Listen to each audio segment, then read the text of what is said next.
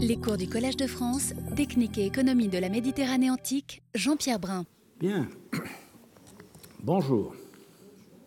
Nous avons vu hier dans le cours précédent comment les olives et les graines oléagineuses étaient broyées pour obtenir une pâte qu'il fallait ensuite presser avec divers instruments dont l'invention remonte souvent à l'âge du bronze, voire plus haut, mais qui ont été parfois en usage de façon concomitante au cours de l'Antiquité gréco-romaine. Nous avons déjà traité le broyage par percussion et nous abordons maintenant le broyage avec les rouleaux de pierre et les meules.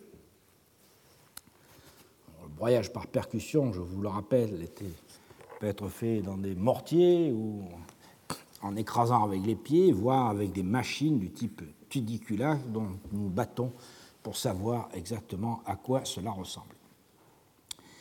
La deuxième catégorie de broyeurs regroupe en fait des appareils qui broient les olives avec un mouvement alternatif à l'aide d'un rouleau de pierre que l'on fait rouler dans une auge également en pierre et à fond plat. Ce mode de broyage est courant en Israël à l'âge du fer, par exemple à Tel mais est-ce qu'il a été employé sous l'Empire romain? On a longtemps pensé que dans les fameux villages romains du massif calcaire de Syrie du Nord, c'était cet instrument qu'on utilisait pour écraser les olives à la suite d'un ouvrage tout à fait admirable de Georges Tchalenko, village antique de Syrie du Nord, le massif du Bélus à l'époque romaine, paru, à Paris en 1900, entre 1953 et 1958, euh, Tchalenko voyait dans ce secteur euh, une zone totalement vouée à l'oléiculture. Il parlait même de monoculture de l'olivier. Et ça avait d'ailleurs, cette voie a été suivie par mon ami Olivier Callot dans son ouvrage sur les huileries antiques de Syrie du Nord, paru euh, également à Paris en 1984. Et donc, Tchalenko et Callot ont pensé pendant longtemps que ces rouleaux que vous voyez là servaient à écraser euh, les olives. Personnellement, je crois que pour l'essentiel, euh, on les utilisait plutôt euh, pour écraser du raisin, ce qui paraît un peu curieux, car ces installations, ces grands bassins, si vous voulez, avec ces rouleaux, sont toujours associés à des des sortes de bassins creusés dans le rocher assez gros où on verrait bien fermenter du raisin. Donc je crois, et je l'ai publié dans un ouvrage paru en 2005, que ces rouleaux n'étaient pas, sauf exception, destinés à l'écrasement des olives. Mais c'est une question qui, euh, évidemment, sera débattue par la suite. L'un de mes arguments principaux, c'est que euh, dans la même région, dans la même région, on a à la fois ça au même moment, ces, rouleaux, et d'autre part de vraies huileries avec euh, des vrais moulins à huile et des vrais presseurs à huile. Donc je vois mal comment euh, on a pu avoir deux systèmes totalement différents dans les mêmes villages pour le même produit. Quoi qu'il en soit, la troisième classe d'appareils euh, concerne les broyeurs rotatifs qui sont de loin les plus communs dans l'Antiquité gréco-romaine. Les premiers moulins qui comportent des meules hémisphériques furent une véritable révolution technique parce qu'ils permettaient de traiter des quantités beaucoup plus importantes de fruits que les procédés primitifs. Les exemples les plus anciens ont été trouvés en Macédoine et remontent au moins au IVe siècle avant Jésus-Christ et peut-être dans le Ve siècle. Ces moulins, qui portaient en grec le nom générique d'Elaiotropion, euh, et qui désignait, terme qui désignait à l'occasion l'ensemble de l'huilerie, par exemple en 224 après Jésus-Christ, les prêtres du temple du village de Capharnabo en Syrie du Nord firent construire une huilerie avec tous les accessoires, et c'est ce terme qui est employé. ces moulins donc sont connus essentiellement en, Macédoine et on a un très bon terminus euh, de leur utilisation puisqu'on les trouve dans la grande ville d'Olynte en Chalchidique, qui a été détruite par Philippe de Macédoine en 348 avant Jésus-Christ, Et euh, dans la fouille de cette grande ville, on a trouvé à plusieurs reprises euh, des euh, moulins à meules hémisphériques, que vous voyez là, avec un mortier lui-même hémisphérique. Trois sous-catégories de moulins à meules verticales, en quelque sorte, peuvent être distinguées.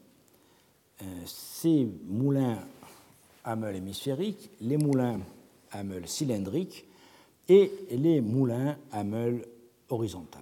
Alors commençons par les moulins à meule verticale hémisphérique, qui sont donc connus non seulement à Olympe, mais aussi dans un certain nombre de villages ou d'installations euh, dans le même secteur. Et donc, grâce euh, à, ces fouilles, nous avons cette certitude qu'ils étaient déjà à un bon stade d'avancement technologique. Vous voyez, ce sont des moulins qui sont parfaitement bien standardisés euh, au milieu du IVe siècle, et il est vraisemblable que cette invention remonte au 5e ou la deuxième moitié du 5e avant Jésus-Christ. Ce sont ces moulins que Caton, au début du IIe siècle avant Jésus-Christ, appellera trapeta.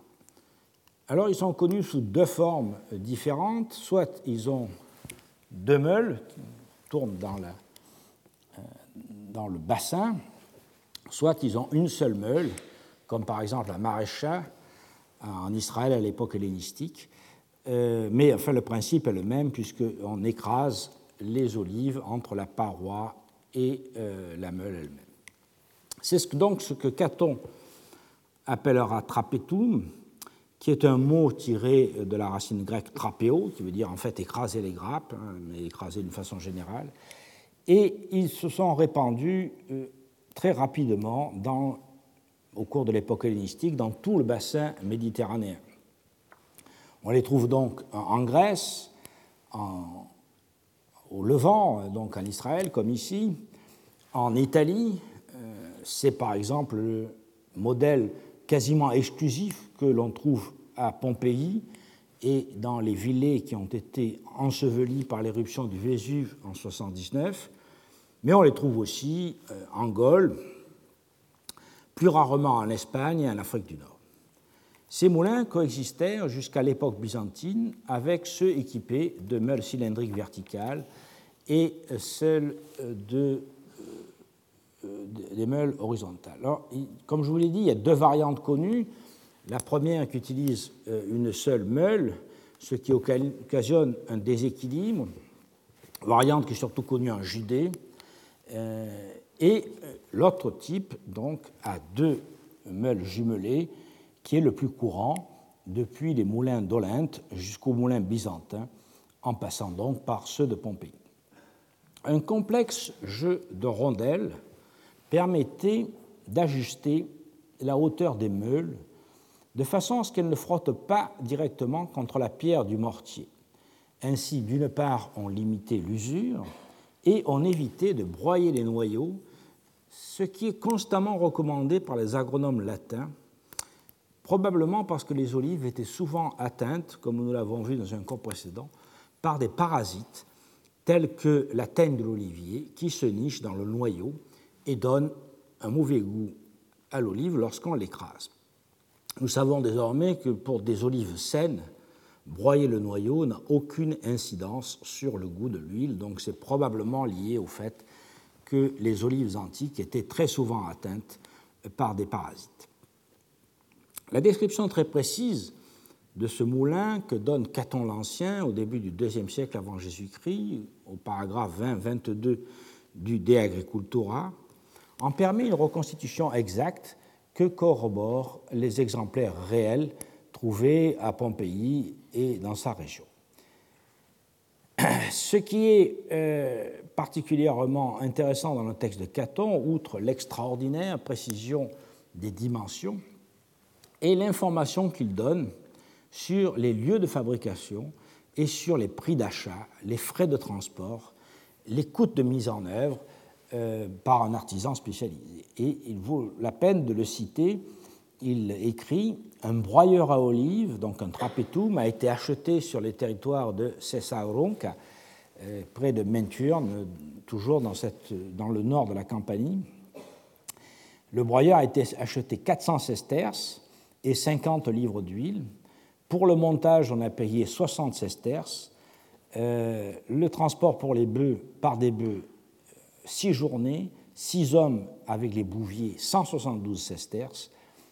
Euh, l'axe en fer avec les garnitures, et on voit que c'est quand même une pièce coûteuse, 72 sesterces. au total des débours, on a payé 729 sesterces. Et un peu plus loin, il continue, notre personnage a acheté à Pompéi même, avec tous les accessoires, le moulin pour 384 sesterces, il a payé 280 sesterces de transport, d'ajustage et de montage fait à domicile. Et au total, il a donc payé 724 euh, sesterces, tout compris. On voit donc que dès le deuxième siècle avant Jésus-Christ, euh, il y avait euh, toute une industrie de la fabrication de ces moulins, des personnages spécialisés dans le transport euh, de ces moulins sur de grandes distances et des artisans qui venaient à domicile préparer l'ajustage final du moulin. Les lieux de façonnage, en fait, se trouvent en Italie dans les massifs basaltiques par exemple près de Roccamonfine ou du Vésuve, et les coûts de transport des matériaux lourds destinés à un domaine, euh, Caton prend comme exemple un domaine dans le territoire de, Vénafre, s'élève donc à la moitié du prix d'achat au minimum, euh, auquel il fallait donc ajouter euh, tous ces frais d'ajustage par les artisans spécialisés. Comme toujours, le texte de Caton nous fait entrer de plein pied dans la réalité chiffrée de la vie agricole italique, et on voit à l'œuvre euh, des artisans, on comprend le rôle des villes dans l'équipement des campagnes, et surtout des exploitations destinées à des productions rentables, comme le vin et l'huile. Euh, sur tous les détails, je vous renvoie donc à mon cours de l'année précédente sur précisément l'artisanat urbain à Pompéi et son rôle dans l'équipement des campagnes. Alors, en dehors de cette grande catégorie des euh, moulins à meule verticales hémisphériques, il y a aussi la catégorie des moulins à meule verticales cylindriques. Euh, donc, vous voyez ici un exemple sur un sarcophage du palais Rondanini de Rome. Vous voyez, la meule est parfaitement cylindrique. Ces moulins sont surtout répandus en Afrique, en Afrique du Nord, bien sûr, en Égypte, mais on les trouve aussi en Italie et en Gaule. Là aussi, ces moulins peuvent comporter une meule ou deux meules. Le modèle à une meule est le plus courant. On le trouve par exemple dans la villa de Sette Finestre, près de Cosa, en Italie, c'est-à-dire en Étrurie méridionale, au 1er siècle avant Jésus-Christ. Et sous l'Empire, par exemple, dans euh, les huileries de Dionysias, dans le Fayoum, dans les huileries de Byzacène et de Zegitan euh, en Afrique, et dans les huileries de Volubilis. Euh, voici donc le plan et la coupe de la partie destinée à la production du vin et de l'huile dans la villa de Sette Finestre. Et le moulin était situé ici, et c'est bien un moulin à meule verticales cylindriques que vous voyez qui ont été retrouvées dans un coin de la cour. Et c'est un système qui a été encore très largement utilisé jusqu'à l'époque moderne dans les huileries traditionnelles, euh, notamment ces euh, moulins qui sont actionnés par des, euh, des ânes, ici à Fertassa au Maroc, il y a déjà fort longtemps, mais on le voyait encore en Provence, en Espagne. dans les moyens traditionnels, c'est toujours le système qu'on utilise. Les euh, diamètres peuvent être relativement importants. On a des meules qui font plus de 1 mètre de diamètre et la bande de roulement est relativement étroite, de l'ordre de 10 à 20 cm. Un autre type est au contraire formé d'un cylindre de petit diamètre, au maximum 0,50 m, mais beaucoup plus large, de l'ordre de 30 à 30-35 cm, Et euh, la, la, bande de roulement peut être lisse ou cannelée afin de pouvoir broyer les olives. Peut-être est-ce ce type que Palladius, au livre 1, paragraphe 20, désigne sous le terme de rotullae, c'est-à-dire les petites roues, et qu'il euh, distingue donc assez nettement des trapétas. De même que la meule, le plateau du moulin est souvent strié. Vous voyez ici un exemple dans un moulin de volubilis, euh, afin de bloquer les olives qui, lubrifiées par l'huile, ont tendance à glisser devant la meule et donc il faut pouvoir les bloquer de façon à les écraser. On ne connaît pas avec certitude le nom antique du moulin à roue cylindrique verticale.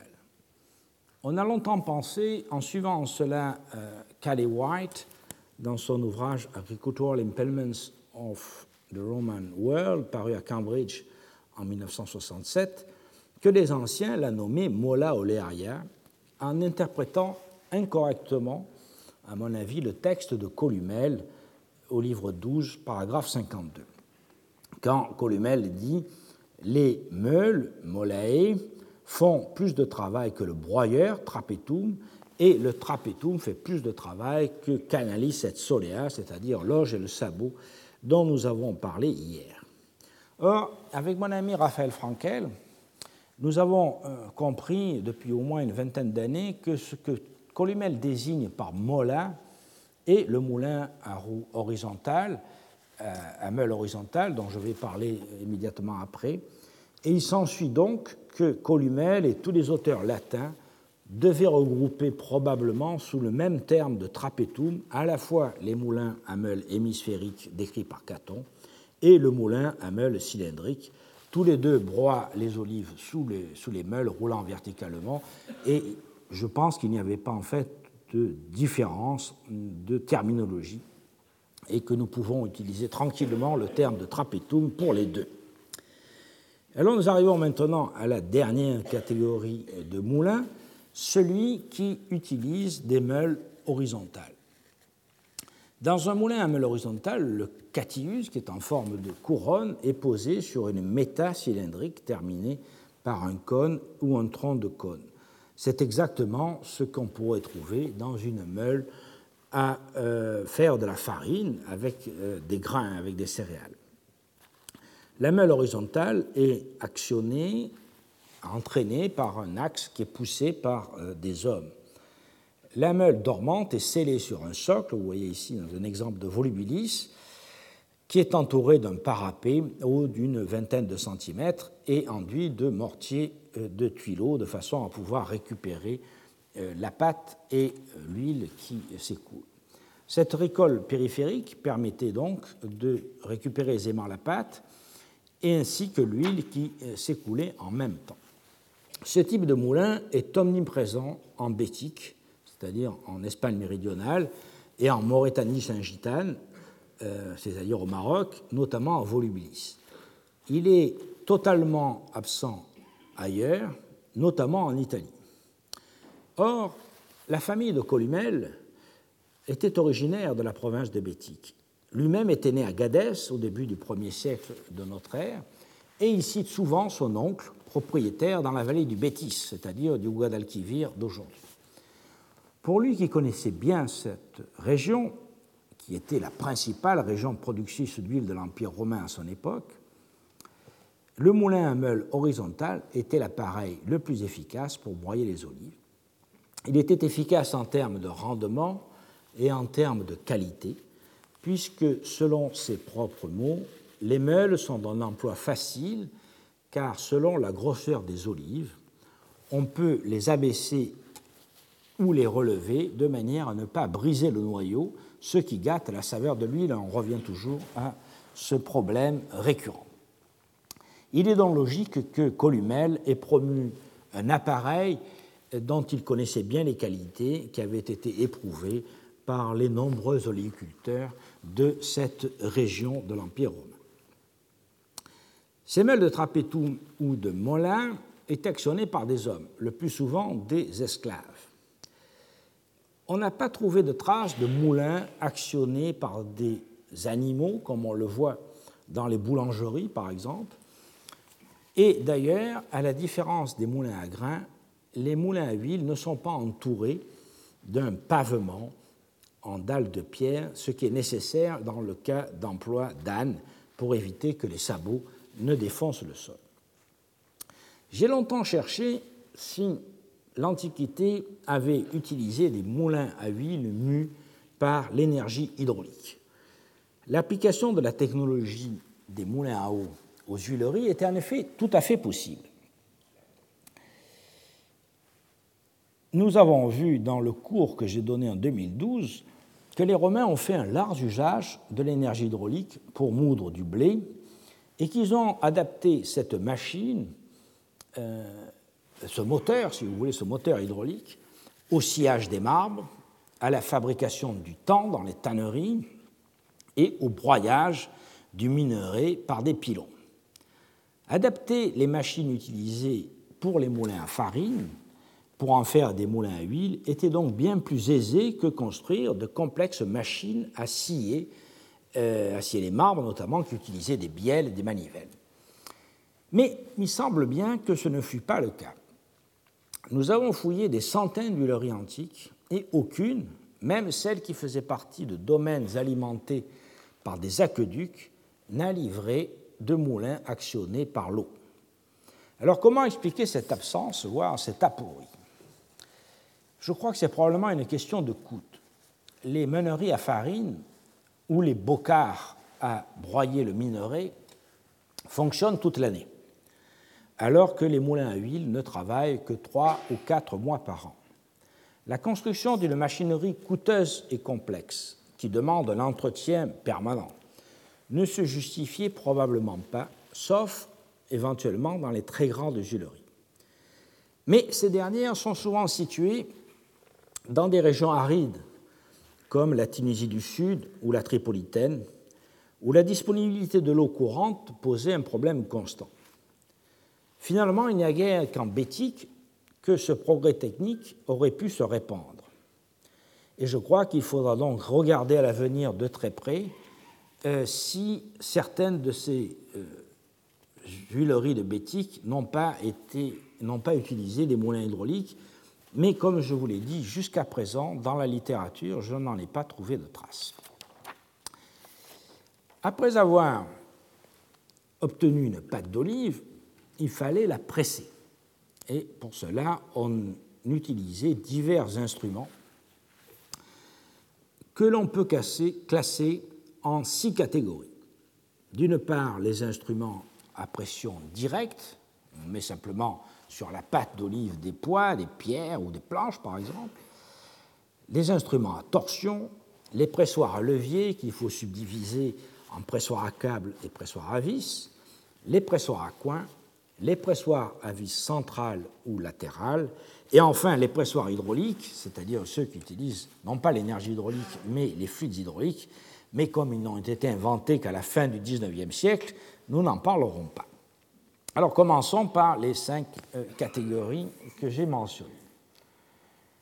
Il y a d'abord les instruments à pression directe. Ce sont les plus anciens et les plus difficiles à mettre en évidence archéologiquement. On pense que les installations néolithiques et chalcolithiques taillées dans le roc en Palestine et en Israël ont été utilisées avec de tels procédés. Dans un trou de rocher, on mettait, euh, on pilait les olives et on mettait sur la pâte des branches euh, avec des pierres.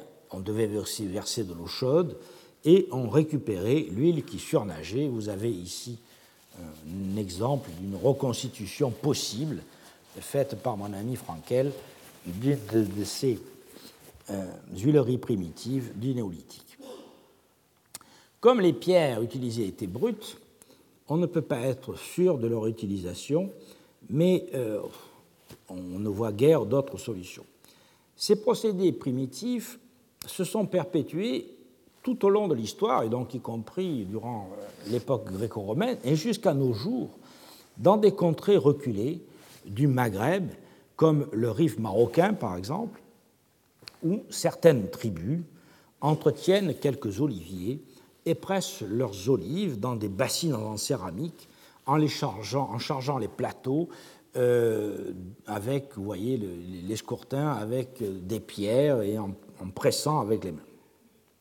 L'étude de ces pratiques, par exemple de la tribu Mesraoua, a été faite par Jorge Wagner et Maria José Matos dans un article paru dans la Ceramica nel mondo del vino dell'aceite en 2012. Et cette étude est très éclairante sur la continuité de ces petites productions qui, par leur multiplication, ont assuré tout au long de l'Antiquité une part certainement importante de l'approvisionnement en huile des agriculteurs pauvres c'est-à-dire ceux qui échappent le plus souvent à nos enquêtes historiques et archéologiques, faute de documentation.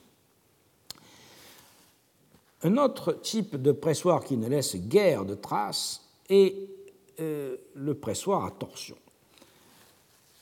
Dès que les tissus en poils de chèvre furent disponibles, on dut en faire des pressoirs à torsion.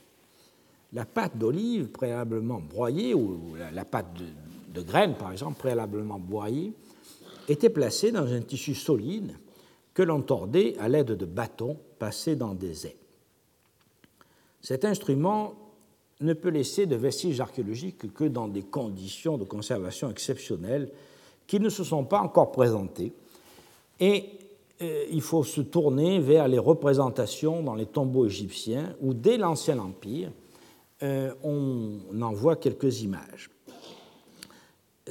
elles sont représentées surtout dans des scènes de préparation, d'extraction euh, du jus de raisin ou des parfums, euh, mais il ne fait guère de doute qu'on les utilisait aussi pour les huiles ordinaires.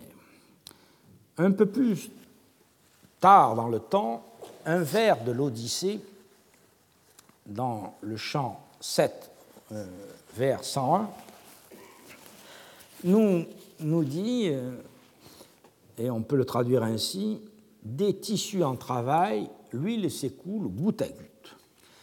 Goutte à goutte. Et ce, vers pourrait être en fait interprété comme une allusion à l'extraction de l'huile. Il s'agit du moment où Ulysse, arrivé dans le palais des Phéaciens, voit les femmes au travail euh, à diverses activités et probablement tordant donc des sacs emplis de pâte d'olive pour en extraire l'huile. Cet instrument simple a connu divers perfectionnements. On est passé d'un premier type où les ouvriers tordent, comme on le voit ici, le sac dans le sens contraire, à un deuxième type où le sac est placé dans un châssis de bois, rendant l'opération plus efficace. Ce type de pressoir est invisible archéologiquement mais n'a jamais cessé d'être utilisé pour de petites productions ou des productions spécialisées telles que les huiles à parfum. On en trouve des témoignages à Venise au VIe siècle, on en trouve des illustrations en Italie euh, encore au XIXe siècle. On sait qu'il était utilisé en Corse, euh, où on l'appelait sacula au XVIIIe et XIXe siècle, et en Espagne jusqu'à la guerre de 1936. Beaucoup de petits oléiculteurs devaient se servir de cet instrument pour leur production personnelle, car il est peu coûteux et peu encombrant. Tout un pan de la production de base de l'Antiquité est donc certainement sous-estimé, car il est clair que dès que la production dépassait les besoins domestiques et qu'elle était destinée à la vente, il fallait bien sûr passer à des appareils plus puissants et plus encombrants, surtout les pressoirs à levier que nous allons voir maintenant. Le principe du pressoir à levier est simple. Un tronc d'arbre est fixé d'un côté et abaissé de l'autre, et il écrase contre le sol le marc d'olive préalablement placé dans des capas de sparterie. Ce modèle théorique de pressoir a été décliné de diverses manières. Des troncs plus ou moins gros, différentes fixations et réglages de la tête, mode de manœuvre passant de la suspension de pierre à l'utilisation de vis, comme vous voyez sur cette planche où j'ai essayé de les serrer, mais nous n'allons pas rentrer dans le détail de cette typologie. Les traces les plus anciennes que nous en ayons remontent à l'âge du bronze sur la côte syro-palestinienne, à Chypre et en Crète. Elles sont le plus souvent matérialisées par des grosses pierres avec une rigole circulaire qu'on appelle des mets et, qui sont pourvues d'un déversoir euh, au bas duquel on mettait des récipients pour récupérer l'huile.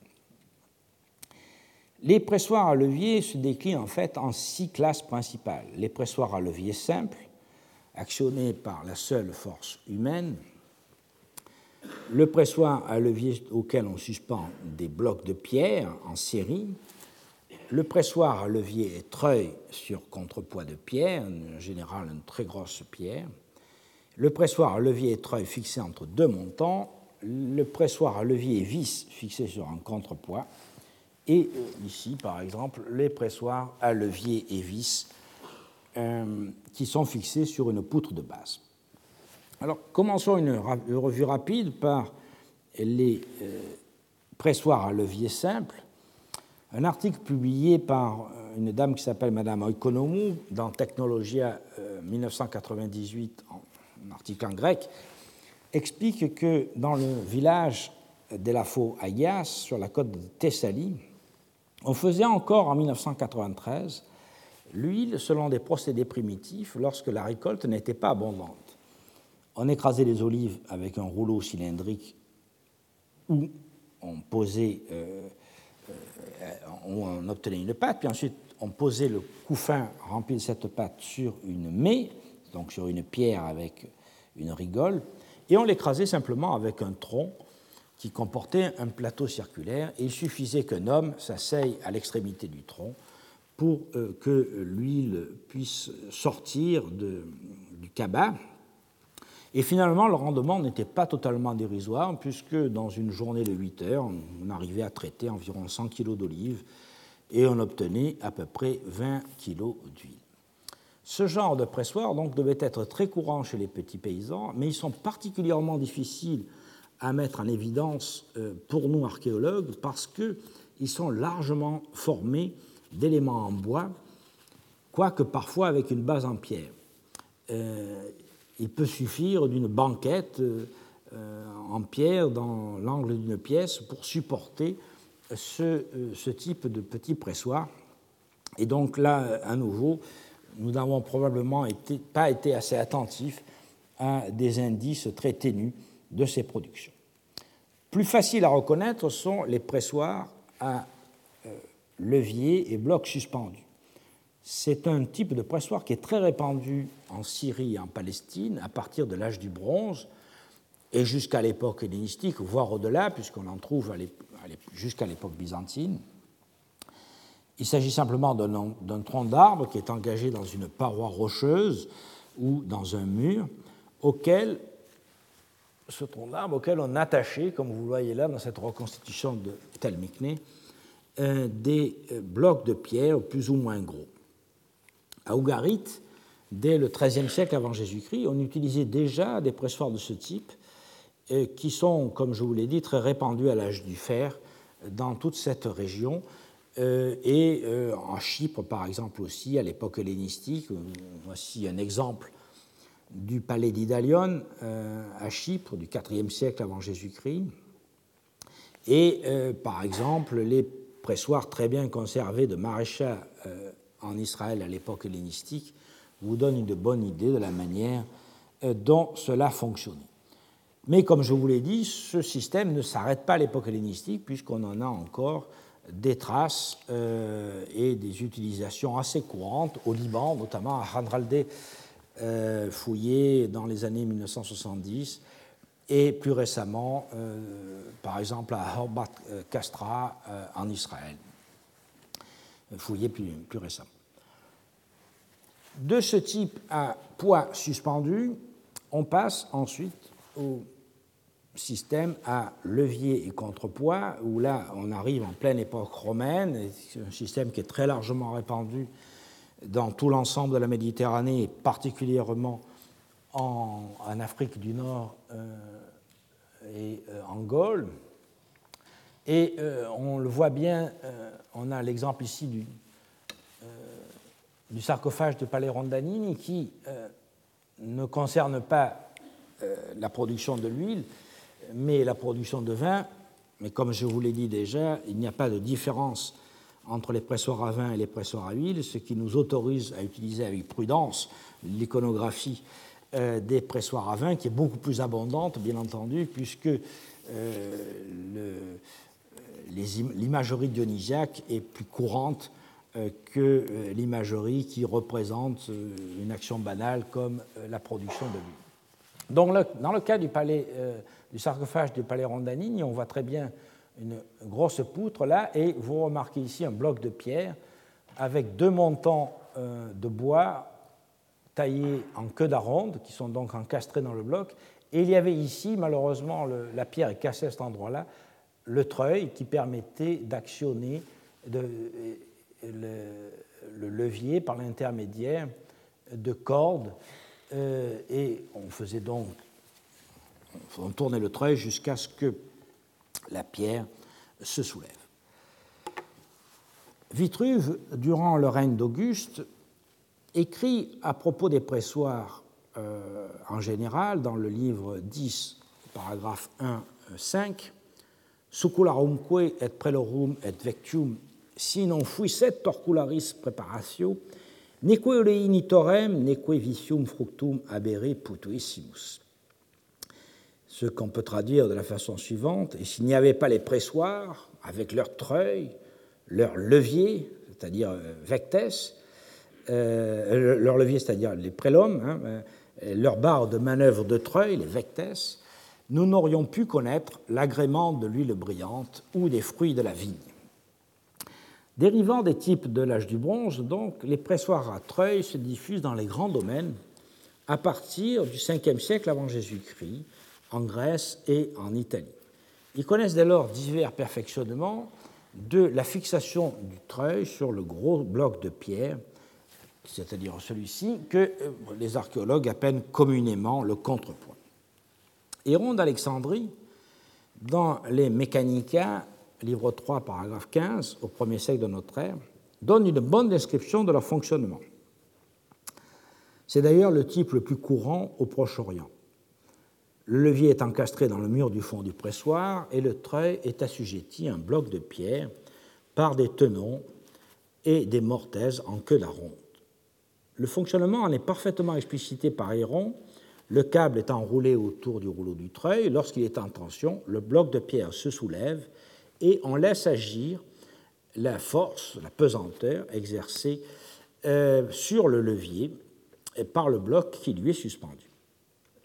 Ailleurs, euh, Héron remarque que lorsque le levier est très grand, et il dit long et épais, son poids suffit pratiquement pour presser. Et il indique qu'un grand levier de presse mesure en général 11,50 m et qu'on lui fixe euh, un treuil sur un bloc qui peut aller jusqu'à 20 talents, c'est-à-dire 524 kg. Il signale aussi que l'un des inconvénients principaux de ce type de pressoir euh, est que lorsque le câble se tend à cause du poids du bloc de pierre, le frottement accroît la résistance à un point tel que les barres de manœuvre et les câbles même peuvent casser, ce qui euh, occasionne d'une part des risques d'accident et d'autre part évidemment un, retard et euh, des difficultés dans le processus d'extraction de, euh, de l'huile. Donc, comme je vous l'ai dit, c'est un système qui est très largement répandu dans le monde romain. C'est celui que l'on voit, par exemple, dans les grandes huileries de Mador en Algérie. Euh, vous voyez ici ce contrepoids très caractéristique avec ses queues d'aronde et euh, l'emplacement d'un très grand levier.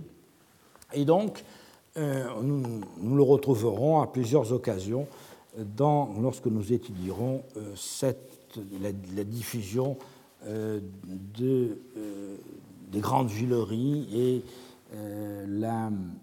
le développement de l'oléculture, notamment en Afrique.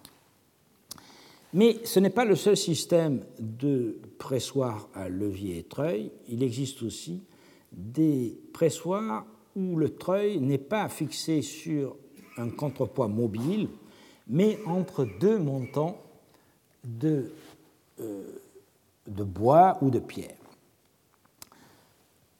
Caton l'Ancien, au début du IIe siècle avant Jésus-Christ, en a donné une description très précise avec des mesures qui permettent une reconstitution certaine, comme celle que euh, j'ai reconstituée à Beaucaire, dans le Gard, à l'occasion d'une collaboration avec André de Chernia et le propriétaire du Mas des Tourelles, M. Hervé Durand.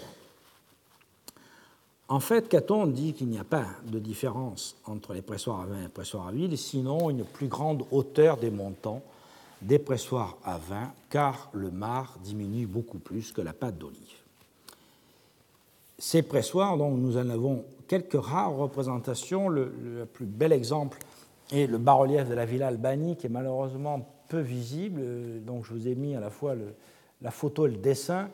Euh, vous avez ici donc ces montants de bois et l'emplacement du treuil, qui est ici fixé visiblement par une frette de fer.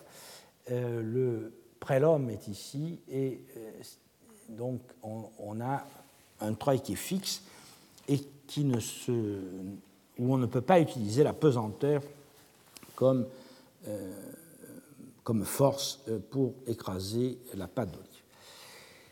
Donc j'en reviens au texte de, Caton que nous allons réexaminer un peu en détail. Un texte du De Agricultura, euh, paragraphe 18, dont le titre est très significatif, Torcularium si edificare voles, si tu veux construire un pressoir. Et la préparation de ce cours m'a donné l'occasion de revoir la traduction et l'interprétation de ce texte que j'avais donné il y a déjà maintenant plus de 30 ans dans mon ouvrage sur l'oliculture antique en Provence, paru au CNRS en 1986. Euh, j'ai effectué quelques changements dans l'interprétation et la traduction, car je me suis rendu compte que nulle part, euh, Caton écrit qu'il faut prévoir la place pour quatre moulins, pour quatre ensembles de pressurage. Euh, quatre moulins, c'est-à-dire quatre trapétas, si vous voulez, euh, qui auraient correspondu à quatre pressoirs. En effet, la pratique constante, prouvée par l'archéologie des huileries antiques, montre qu'un moulin suffit à servir deux pressoirs. En effet, les opérations de pressurage sont beaucoup plus longues que le broyage, notamment du fait de la réalisation de plusieurs pressés successifs. Alors ça nous amène à revoir donc le texte de Caton qui dit pour construire un pressoir à quatre appareils, c'est-à-dire en fait il dit à quatre, euh, euh, nefs, quatre ensembles, euh, qui soient en opposition frontale, c'est-à-dire donc vous voyez ils sont opposés les uns aux autres, on adoptera pour l'agencement de ces appareils la méthode suivante. Il faudra des jumelles, il dit des arboresques, des arbres, euh, de deux pieds d'épaisseur, de neuf pieds de hauteur, tenons compris.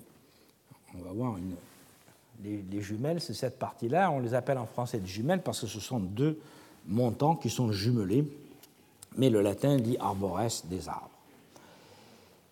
Les mortaises seront longues de 3 pieds 3 quarts. Les mortaises, c'est cette partie-là, c'est-à-dire 1 mètre 11 est creusé sur une largeur de 6 doigts, c'est-à-dire de 10 cm, c'est cette largeur qu'on voit là. Du sol au début des mortaises, prévoir un pied et demi. Entre les jumelles et le mur, il y aura deux pieds. Et entre euh, les jumelles elles-mêmes, un pied. Entre les jumelles et la face interne du montant, perpendiculairement, il y aura 16 pieds, c'est-à-dire de cette partie-là, là, il y a 16 pieds. Et les montants auront 2 pieds d'épaisseur, 10 pieds de hauteur, tenons compris, ce que vous voyez là, c'est-à-dire environ 2,96 m. Le treuil fera 9 pieds, c'est-à-dire 9 pieds de long, 2,66 m de, de largeur. Si on revoit le plan cette partie-là. Et euh, le levier que le latin appelle prélum et que le, français, assez curieusement, appelle mouton. Euh, donc le mouton sera long de 25 pieds, c'est-à-dire 7 mètres 40, parmi lesquels on comptera une languette qui permet d'engager le prélum entre les deux arbres, une languette de 2 pieds et demi, c'est-à-dire 74 cm. L'emprise au sol des deux appareils entre les canaux fera 34 pieds. Alors, ce qu'il appelle les canaux, je crois, ce sont des espaces de dégagement qui sont situés entre les pressoirs et que nous retrouvons assez souvent dans les installations euh, archéologiquement prouvées. Euh, assez, tout à fait récemment, on vient d'en trouver euh, à nouveau dans, un, dans le village de Souliès-Toucas, dans le département du Var, une fouille tout à fait récente, une fouille d'urgence. Donc, il y a ces canaux qui, sont, qui séparent les, pressoirs, et il nous dit aussi que pour les moulins, il faudra prévoir un emplacement à droite et à gauche, c'est-à-dire à droite et à gauche de la cour, euh, et une emprise au sol de 5,92 m pour qu'il y ait bien entendu suffisamment de dégagement pour que les ouvriers puissent euh, faire tourner les moulins. Entre les deux rangs opposés de montants, c'est-à-dire entre ces, ces, deux alignements, les montants ce sont ce qu'on appelle les stipites qui sont ici, il faudra euh, prévoir pour les barres de manœuvre, c'est-à-dire ce qui sert à actionner le treuil, un emplacement de 6 mètres 50, c'est-à-dire 22 pieds. Pour chaque ensemble d'appareils, dit-il, la distance entre la face interne du montant et le mur derrière les jumelles sera de 20 pieds, euh, c'est-à-dire donc cette distance qui est ici. Au total, dit-il, pour un pressoir à quatre appareils, il faudra compter de mur à mur, c'est-à-dire d'ici à là, un espace de 66 pieds qui se divise en 3 fois 22 pieds et de 55 pieds euh, de euh, longueur, c'est-à-dire donc un ensemble pour son Hullery modèle qui mesure 19 mètres 50 par 16 euh, mètres 30. À l'emplacement prévu pour les jumelles, dit-il, il faudra faire de bonnes fondations. Alors ça, c'est important pour nous parce que lorsque les sites sont détruits, assez souvent, euh, parfois en dessous des niveaux des sols, tout ce qui va nous rester, ça sera parfois euh, les fondations elles-mêmes, et les fondations sont assez caractéristiques, assez souvent, pour restituer euh, des pressoirs. nous en verrons quelques exemplaires où le, site est détruit à ce niveau-là, et tout ce qui reste, ce sont justement ces fondations-là, qui sont très profondes parce que c'est ça qui supporte le poids. À l'emplacement prévu pour les, arbres, c'est-à-dire ce que nous appelons en français les jumelles, il prévoit de faire des fondations profondes de 5 pieds, c'est-à-dire 1 mètre 48, composées euh, de pierres froides, de lapides silicaires, c'est-à-dire de, en général c'est du calcaire, de, calcaire très dur, et il faut au-dessus placer, nous dit-il, un bloc d'assises. Le latin emploie le terme de forum, euh, qui doit être d'une seule pièce, longue de 5 pieds, d'ailleurs 1m48, large de 2 pieds et épais d'un pied et demi. Et il nous dit que dans ce bloc, il faudra pratiquer une mortaise, vous voyez ici ces mortaises, pour les tenons de pieds dans le texte, c'est appelé les pédicinies, de façon à y implanter les jumelles, c'est-à-dire les arbres qui s'encastreront dans la pierre par le tenant de pied, sous-entendu donc à la base de l'arbre. Il est donc clair que le terme même de pédicinus, qui est un apax, c'est-à-dire un, terme qui n'est connu que dans ce texte-là, désigne le tenant de bois et, euh, qui s'encastre dans cette mortaise, et non la pierre euh, avec les mortaises. Hein. Contrairement à ce qu'écrivent encore trop souvent les archéologues, ça fait des années que je me bats contre cet emploi abusif, mais euh, il persiste. En fait, la pierre s'appelle, aussi bizarre que ça puisse paraître, le forum, et euh, il nous dit par la suite que l'espace entre les jumelles sera colmaté avec du chêne et on y coulera du plomb. Donc là, on mettait une pièce de chêne et ensuite on coulait du plomb pour que ce soit bien fixé, et il prévoit au-dessus des jumelles également des tenons, vous voyez là, avec un chapeau qui maintient donc l'ensemble de façon très cohérente. Et euh, il prévoit ensuite, euh, de la même façon, de faire de bonnes fondations pour les deux euh, montants, qu'il appelle les stipites, donc là à nouveau des fondations d'un mètre 48, et il prévoit d'y poser de la même façon un bloc de pierre froide exactement du même type que le forum, mais avec une seule mortaise. Alors, au-dessus des euh, jumelles et des montants, il faut ajuster des poutres euh, qui sont très importantes car elles supportent euh, des maçonneries. Et ça, c'est un point qui est tout à fait essentiel puisqu'il nous dit un peu plus loin, c'est sur ces traverses que l'on encastrera les poutres qui surmontent les jumelles et les montants, et sur cette poutraison, il faudra construire des maçonneries qu'on rendra solidaires de la charpente pour obtenir le poids nécessaire, et le terme est tout à fait significatif, il dit uti oneris satis aberrant, pour qu'il y ait assez de poids. Et c'est un point qui est essentiel car Caton nous invite à un calcul empirique.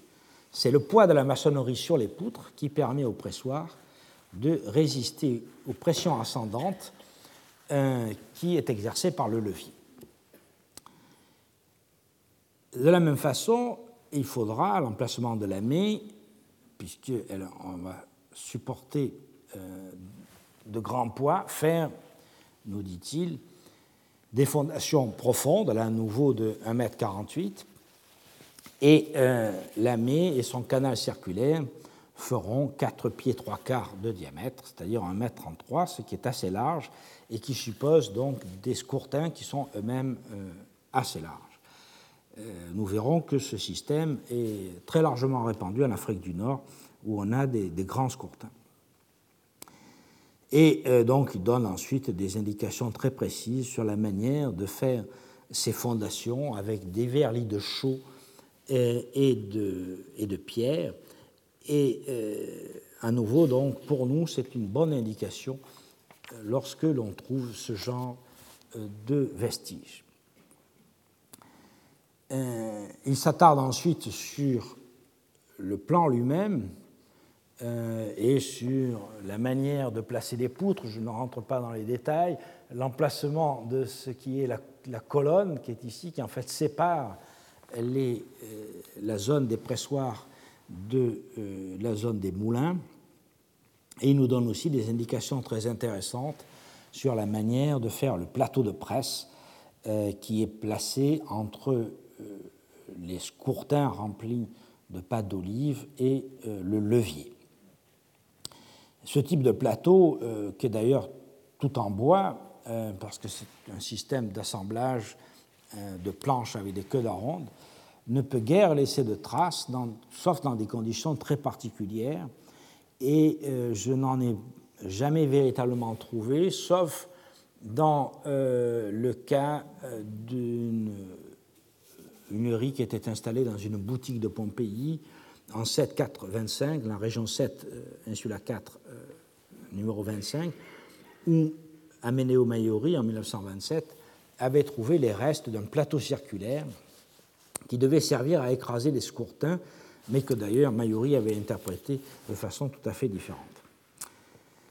Étrangement, Caton ne donne pas d'indication sur l'emplacement des cuves de décantation. Alors qu'il en parle par ailleurs, mais il ne dit pas où est-ce qu'elles doivent se situer, il nous donne, alors qu'il est très précis sur tous les détails, il nous donne dit les dimensions, dit leur emplacement. Et personnellement, j'ai supposé qu'elles devaient se situer latéralement, puisqu'il n'en parle pas lorsqu'il fait son plan, donc quelque part sur le côté ici.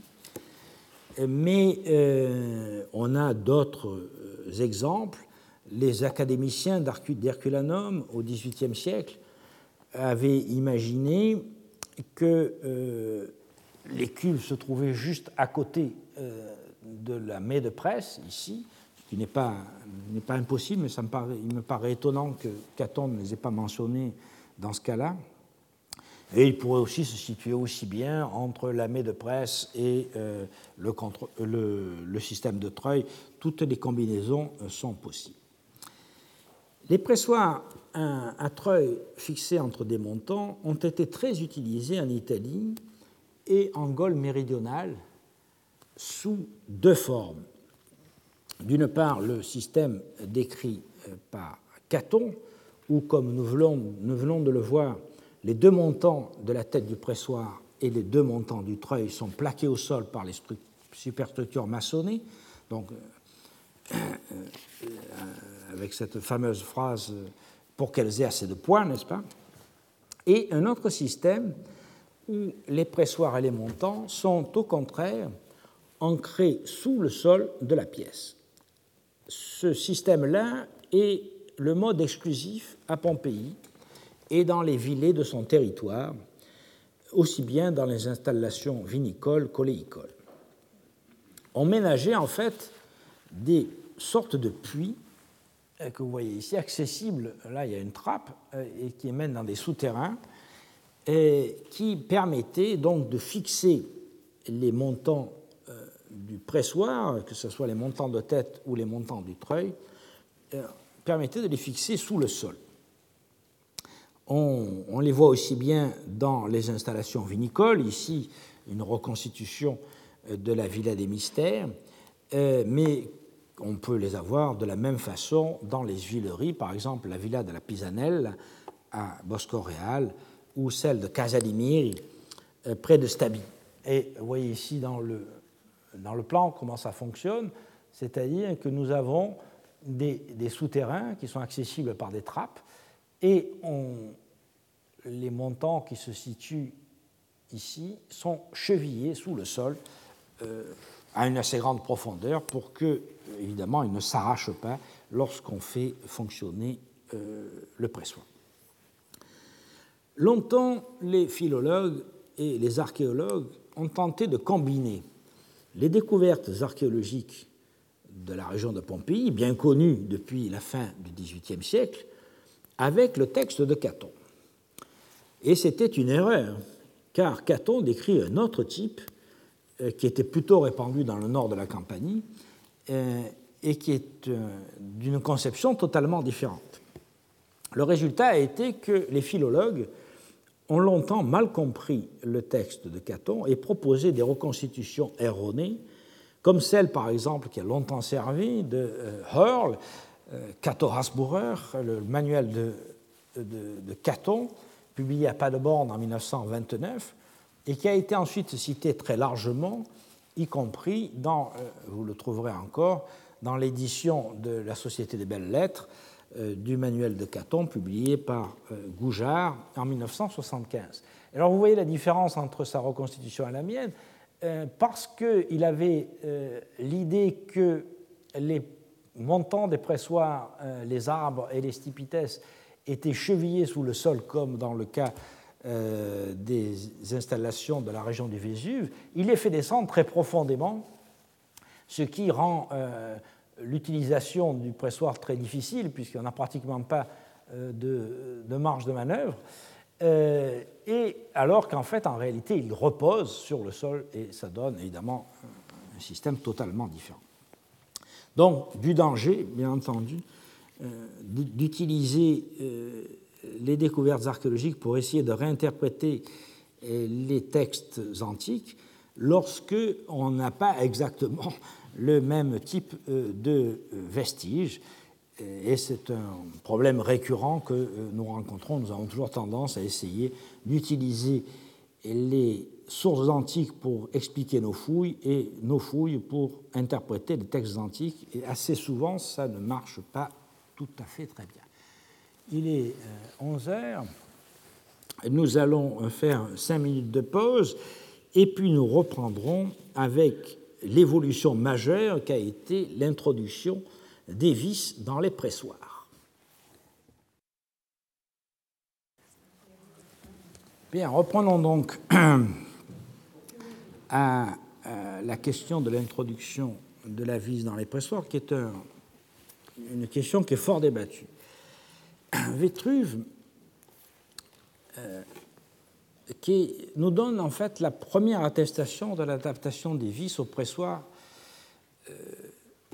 d'une façon générale. Il écrit en effet que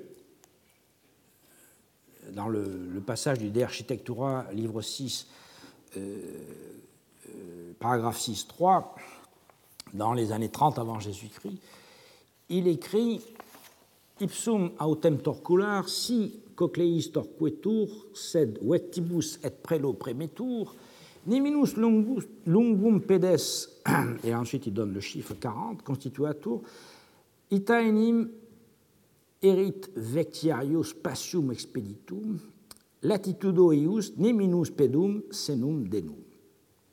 Alors je traduis ainsi, le pressoir lui-même, s'il n'est pas tourné par des vis, mais actionné par des barres de manœuvre et un mouton, donc euh, un prélum, hein, ce qu'on appelle en français un mouton, ne doit pas avoir une longueur inférieure à 40 pieds, et euh, de façon à ce qu'il ait assez d'espace pour manœuvrer les barres, euh, ces vectibus, ces, vectes pardon, que nous avons vus dans le texte de Caton, ce qui sert à actionner le, le treuil.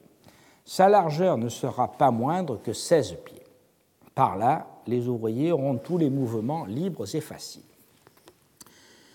Comme nous savons par Pline dans l'histoire naturelle 18317 que les pressoirs à vis centrale dont je parlerai tout à l'heure ont été inventés bien plus tard, l'allusion aux vis est habituellement rapportée à des pressoirs à levier auxquels on aurait adapté donc euh, une vis à la place du treuil.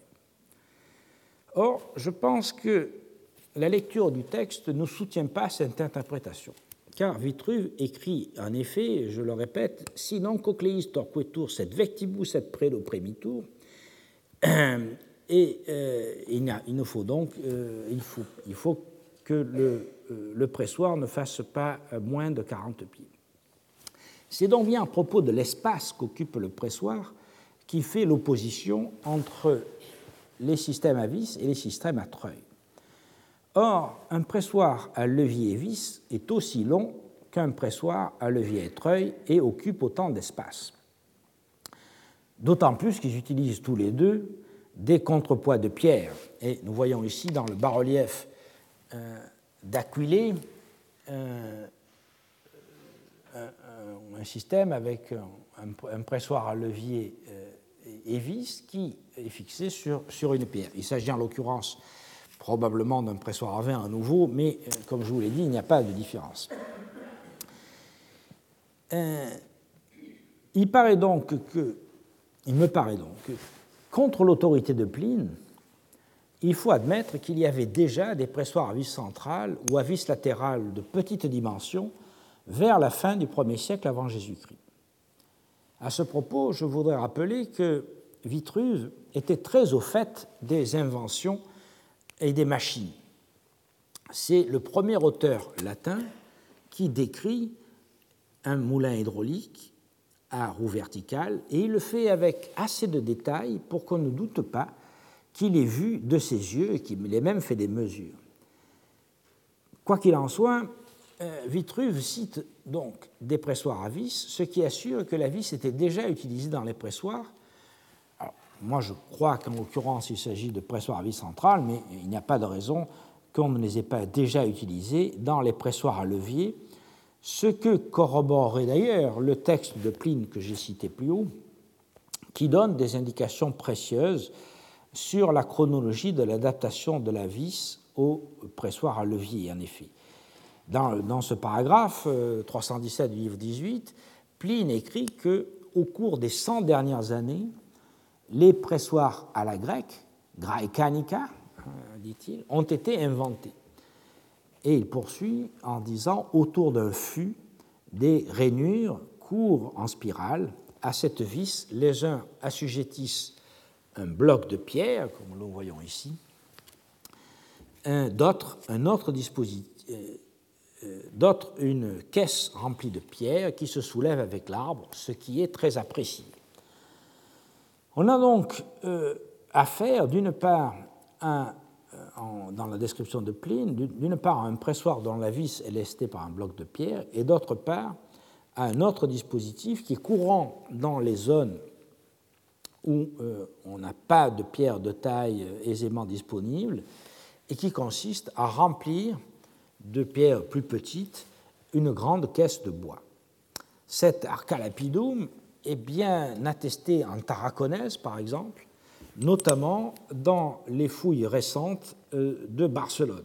je vous prends euh, deux exemples de ces pressoirs. D'une part, dans l'huilerie d'Estoy, de la villa d'Estoy, Mereu, euh, au Portugal, on a assez classiquement un contrepoids cylindrique qui servait à fixer une vis. Vous voyez ici la main du pressoir et, le, levier qui était à cet endroit-là. Et euh, dans le cas de euh, l'Espagne et de la région de Barcelone, euh, de la villa de la Sagrera, au contraire, on a des fosses que vous voyez ici, dans lesquelles on a retrouvé des traces d'une caisse de bois avec des frettes de fer qui étaient remplies de pierres. Plusieurs types de ces pressoirs ont été développés au cours de l'Empire romain, euh, et ce sont ce genre de pressoirs que l'on retrouve euh, pendant toute euh, l'histoire jusqu'à une époque moderne, comme par exemple les pressoirs modernes qui sont présentés dans le musée de l'Olive à Imperia en Italie. Vous voyez donc des assemblages de poutres et des vis qui sont assujettis à des contrepoids de pierre qui, comme l'indique Pline, se soulèvent dans un puits et s'abaisse euh, au fur et à mesure que la masse euh, euh, du, mar diminue et permet donc de faire le travail en utilisant la force de la pesanteur. Héron, dans les Mechanica, au livre 3, paragraphe 15, indique que certains pressoirs, je cite, ne nécessitent pas de câbles et qu'ils sont plus faciles et plus sûrs, effectivement, parce que le changement euh, comme je vous le disais tout à l'heure, euh, du euh, pressoir à câble au pressoir à vis a eu comme principal avantage de faire en sorte que les câbles ne risquant plus de casser, on perdait moins de temps, il y avait moins de risques à les utiliser. Il décrit donc un appareil où le levier est doté à son extrémité d'une vis qui s'enfonce dans un long écrou fixer un bloc de pierre. Ce système est assez compliqué à réaliser, notamment le long écrou que vous voyez ici, qui doit être fait en deux parties. Et il a été restitué euh, grâce à l'étude d'un pressoir portugais d'époque moderne euh, et grâce à l'étude donc qu'en a fait Marie-Claire Amoretti, qu'en fait Marie-Claire Amoretti, Georges Comet, Claude Denet et Jean-Louis Paillet dans un article auquel je vous renvoie qui s'appelle À propos du pressoir à huile, de l'archéologie industrielle à l'histoire, paru dans les mélanges de l'école française de Rome en 1984. Héron, dans son texte, précise ensuite, je continue à le citer, qu'on fait tourner l'écrou avec quatre barres de sorte que la vis entre dans l'écrou. Le levier s'abaisse alors et la pierre s'élève et tout ce qui se trouve sous le levier est pressé. Quand le levier s'est abaissé à venir toucher le sol, on tourne l'écrou dans le sens contraire jusqu'à ce que le levier soit relevé et que la pierre repose à terre. Cette machine est puissante, solide, elle n'offre aucun danger et la manœuvre en est peu fatigante. Donc tous les, tous les avantages sont euh, très clairement explicités. La chronologie avancée par Pline commence à être vérifiée par l'archéologie. En effet, 100 ans avant le moment où il écrit, nous ramène dans le dernier tiers du premier siècle avant Jésus-Christ. Quelques pressoirs à vis de Bétique et de Tarraconnaise, comme par exemple celui de la Sagrera que je vous ai montré tout à l'heure, euh, sont euh, datables de la période augustéenne, comme nous aurons l'occasion de le voir par la suite. Ces pressoirs à levier vis étaient donc beaucoup plus efficaces euh, de façon générale, les pressoirs à levier étaient plus efficaces que les appareils à torsion, bien entendu. Le passage du système à treuil au système à vis a été un saut technologique euh, relativement important, mais il n'a pas pour autant augmenté la puissance des appareils. Toutefois, en facilitant la manœuvre, ce passage a permis de gagner du temps de travail et donc d'augmenter la productivité des installations vinicoles, et oléicoles. Malgré l'apparition de ces pressoirs à vis, plus commodes d'emploi, donc probablement dans le courant du 1er siècle avant Jésus-Christ, les pressoirs à levier et câble se sont maintenus durant toute l'Antiquité. D'une part, les, propriétaires d'huileries ou d'installations vinicoles qui étaient déjà équipés n'ont pas toujours fait l'investissement de transformer leurs pressoirs, euh, qui, par ailleurs, leur donnaient relativement satisfaction en termes de rendement. Ainsi, aucune des huileries des villets ensevelies par le Vésuve en 79 après Jésus-Christ n'utilisait de pressoir à levier et vis. D'autre part, dans des régions où on devait manquer de bois d'œuvre pour tailler les vis et les écrous, ou peut-être où on manquait d'artisans spécialisés, les pressoirs à câble se sont perpétués. C'est le cas encore au IVe et Ve siècle de notre ère, dans les îles grecques, par exemple à Délos, ou en Tripolitaine, en Afrique et en Mauritanie, c'est-à-dire en Libye, en Tunisie et en Algérie d'aujourd'hui. Donc, il faut penser que les deux se sont maintenus selon les régions euh, parce que la différence de rendement n'était pas énorme. les poissons à vis étaient des systèmes plus faciles à utiliser, mais euh, du point de vue du rendement, il n'y avait pas de, de, grands changements. Un autre type de pressoir auquel il faut faire très rapidement un, sort sont les pressoirs à coin. Ils fonctionnaient selon le principe suivant. Dans un cadre de bois, ici, coulissent des euh, madriers euh, horizontaux, des traverses, que l'on écarte avec des coins que l'on enfonce avec des gros maillets. L'écartement des traverses comprime progressivement le mar euh, d'olive qui est situé ici et qui est placé entre euh, la et la traverse inférieure. Quatre types de ce type de pressoir sont connus euh, selon que le cadre de bois est fermé ou fixé au sol et selon que les coins sont enfoncés par des maillets à main ou par des maillets suspendus. Le type que nous voyons là est très courant euh, dans les installations de parfumeurs, et j'avais eu l'occasion d'en parler à l'occasion du commentaire de la fresque des Vétilles à Pompéi.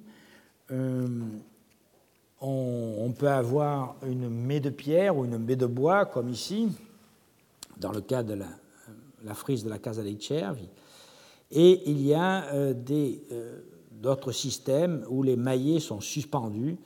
Euh, ce sont des modèles qui sont surtout diffusés dans les Balkans à l'époque moderne. Dans l'Antiquité, ce type d'appareil semble avoir été exclusivement, en tout cas surtout, employé pour extraire des huiles à parfum. Euh, Héron d'Alexandrie, euh, dans le passage des Mechanica, au livre 2, paragraphe 43, indique que le pressoir à coin servait dans les préparations des parfumeurs ce que répète à nouveau au IVe siècle Papos d'Alexandrie. Toutefois, les exemples ethnologiques assurent qu'à l'époque moderne, on a employé ce type de pressoir pour l'huile ordinaire, par exemple en Kabylie ou dans les Balkans, ou pour le raisin, encore euh, en Bourgogne ou en Hongrie. Rien n'empêche donc que ce type de pressoir, qui ne demande ni grand savoir-faire ni une technologie avancée, ait été répandu, notamment dans les petites et les moyennes huileries. Ces pressoirs sont toutefois assez difficiles à identifier. J'ai proposé que les deux pressoirs que, de ce que j'interprète comme une parfumerie dans le quartier du stade de Delos aient fonctionné avec des coins. Ce sont en effet des presses verticales dont les montants ont été moulés par la maçonnerie et leur date, vers 100 avant Jésus-Christ, euh, semble exclure qu'il s'agisse déjà de pressoirs à vis centrale. Mais mis à part le contexte particulier de Delos, je n'ai pas pu identifier jusqu'à présent des pressoirs à coins ailleurs. Les pressoirs verticaux de Pompéi, de Pestoum et du Fayoum sont en effet, comme nous allons le voir, des pressoirs à vis centrale. Alors, nous en arrivons maintenant à notre dernière grande catégorie, qui sont les pressoirs à vis centrale et latérale. Dans les presses à vis centrale et latérale, la pâte d'olive n'est pas écrasée par la poutre qui sert euh, de levier, mais directement par une vis ou par deux vis jumelles, selon le principe de l'étau. L'invention est grecque, peut-être alexandrine. À Alexandrie, au 1er siècle de notre ère, ces pressoirs étaient assez courants pour que Héron s'en serve comme exemple pédagogique. Dans le livre 3, au paragraphe 19-20 des Mécanica, il décrit deux types utilisés pour presser des olives. D'une part, un instrument à une seule vis, placé au centre de la poudre supérieure, qui est taillée en écrou. il dit qu'on y introduit une vis que l'on tourne en partie basse à l'aide de barres insérées dans le tambour.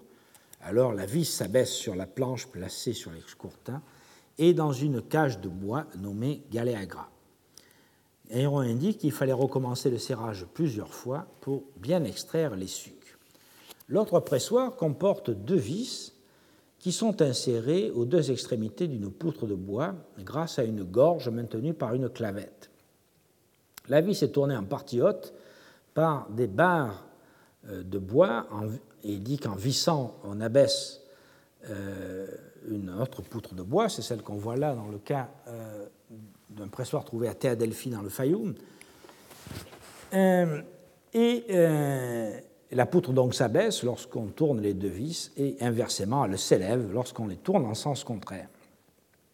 Et sur la poutre inférieure, il place également soit des couffins, soit ce qu'il appelle une galéagra, c'est-à-dire une, euh, une caisse euh, ajourée. Un pressoir donc assez proche a été trouvé à Théa Delphi dans le Fayoum, où, comme vous le savez, le bois se conserve, euh, et donc c'est conservé depuis l'époque romaine. Il s'agit, à l'occurrence, plutôt d'un pressoir à vin, mais il n'y a pas de différence.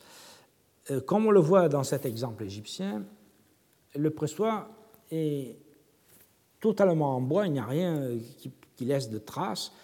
Et euh, quand le bois disparaît, bien sûr, nous n'avons aucun, aucun élément euh, pour le restituer.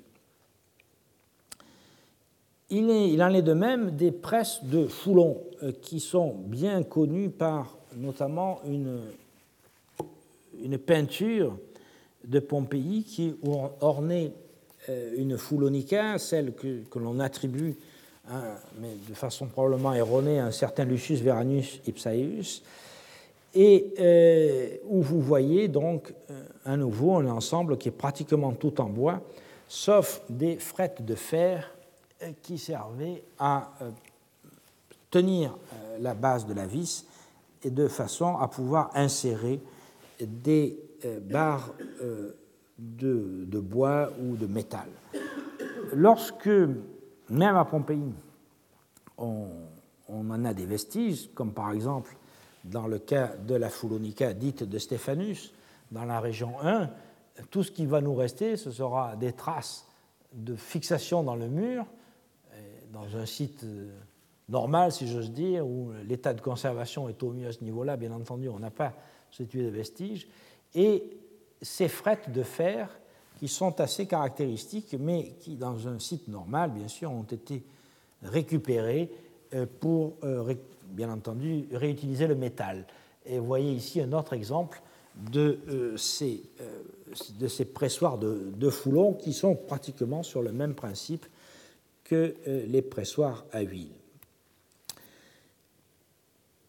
Il arrivait toutefois que ces pressoirs à vis centrale ou à vis latérale soit doté d'une base en pierre, qui à ce moment-là la rend plus facile à interpréter.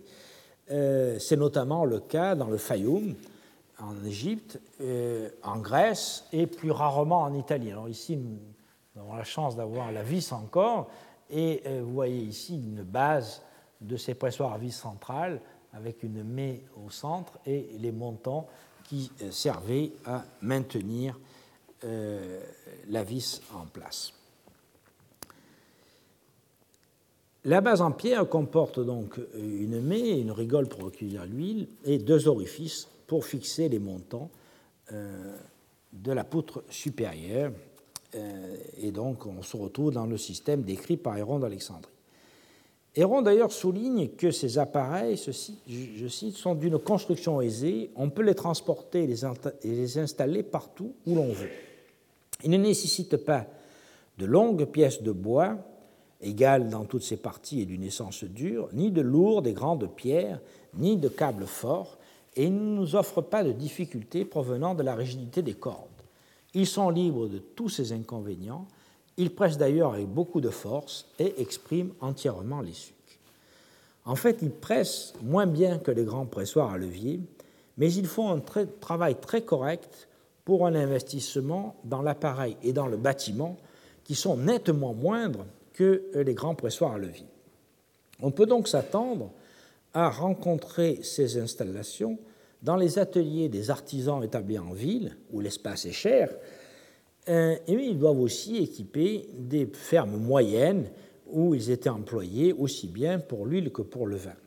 Or, ils sont assez difficiles à mettre en évidence par l'archéologie, sauf dans le cas exceptionnel comme euh, le Fayoum ou comme euh, Herculanum les vestiges se résument le plus souvent à des tranchées euh, en forme de hache euh, et quelquefois euh, des traces de piétinement circulaire, comme par exemple dans la villa de Batteste à Montcrabeau dans le Lot-et-Garonne, fouillée très bien par Philippe Jacques. Vous voyez ici la base du pressoir en forme de hache qui servent donc à le maintenir à la fois de façon à ce qu'il ne bascule pas. Et ici, on voit les traces de piétinement tout autour des ouvriers qui poussaient sur les barres. Pline donne, euh, dans le fameux paragraphe 317 du livre 18, une description de ces presses à vis centrale en usage en Italie à son époque, et il écrit, et c'est là où euh, il y a débat, au cours des 22 dernières années, on a inventé de petites presses et un bâtiment de pressoir moins grand. Une vis plus courte étant placée verticalement au milieu, on presse les plateaux appuyés de tout leur poids sur le marc et l'on édifie sur les pressoirs un blocage en maçonnerie. Le texte donc pose problème car Pline oppose génériquement les pressoirs à vis centrales aux pressoirs à levier et situe précisément dans le temps leur invention, vers le milieu du premier siècle après Jésus-Christ. Or, nous avons vu plus haut que le texte de Vitruve implique, à mon interprétation, que ce type d'appareil était déjà connu au moins un demi-siècle auparavant. En fait, la première attestation certaine, bien datée, que l'on ait d'un point de vue archéologique, est le pressoir carbonisé mis au jour par Amedeo Maiori à Herculanum.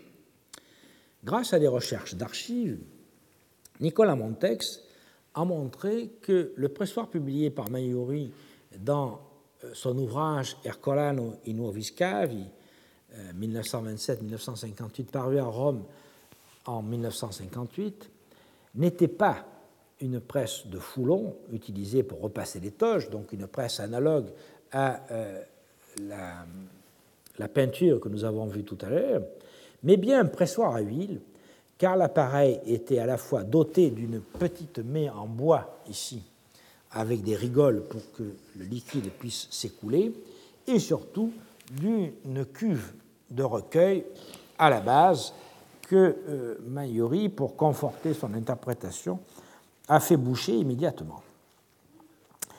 Et, je vous renvoie à la très belle démonstration de Nicolas Montex dans son ouvrage Les lieux de métier, boutiques et ateliers d'Herculanum, paru à Rome en 2010, page 205 et suivante.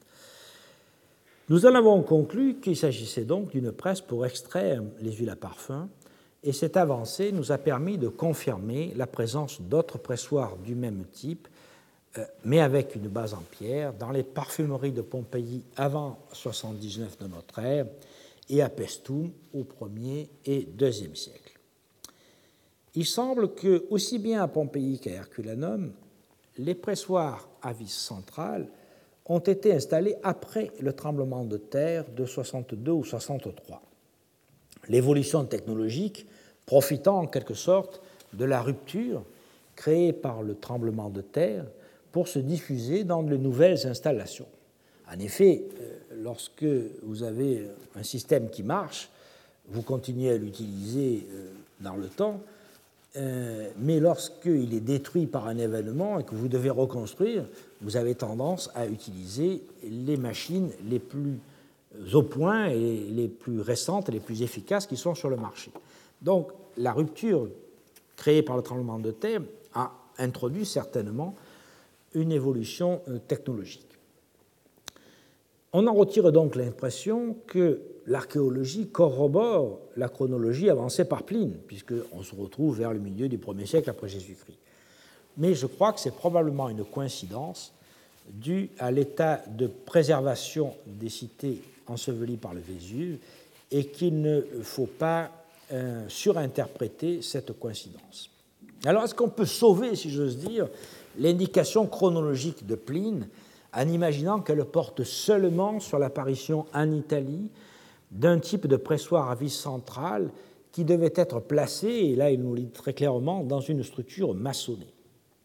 Le principe serait en quelque sorte celui des pressoirs à chapelle euh, connus et communs en France, notamment à partir du XVIIIe siècle et très répandus au XIXe siècle.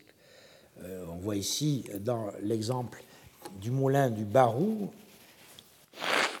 excusez-moi, précisément daté de 1792, euh, ces, chapelles où l'écrou, en quelque sorte, est fixé dans une maçonnerie très forte et la vis euh, ainsi peut exercer son action.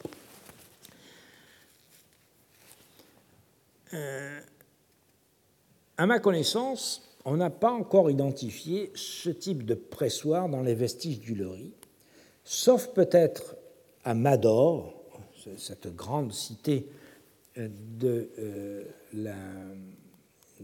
à l'heure actuelle située euh, dans l'est algérien, à côté de Soukaras, où les travaux de Mariette de Vos ont peut-être mis au jour des pressoirs à vis centrales insérés dans des maçonneries. C'est ce qu'elle viendra nous présenter au mois de décembre et nous aurons l'occasion d'en discuter avec elle. Mais euh, à, lire, Pline, on tire la conviction que c'est plutôt le principe même du pressoir à vis centrale qui a été mis au point vers le milieu du premier siècle de notre ère. Or, cette proposition me paraît incompatible avec le texte de Vitruve, et il reste donc à attendre qu'une fouille bien datée de la fin du 1er siècle avant Jésus-Christ vienne définitivement régler la question. Ces pressoirs à vis centrale ou latérale ont été reconnus sporadiquement en Occident, notamment en Gaule et en Italie, surtout dans les installations vinicoles, mais sa structure tout en bois minore très fortement sa visibilité et sa représentativité. Ils sont plus visibles en Orient, car ils possèdent dans ces secteurs des parties qui sont en pierre. On les rencontre souvent à partir du IIe siècle de notre ère et jusqu'à l'époque byzantine, tant pour l'huile que pour le vin.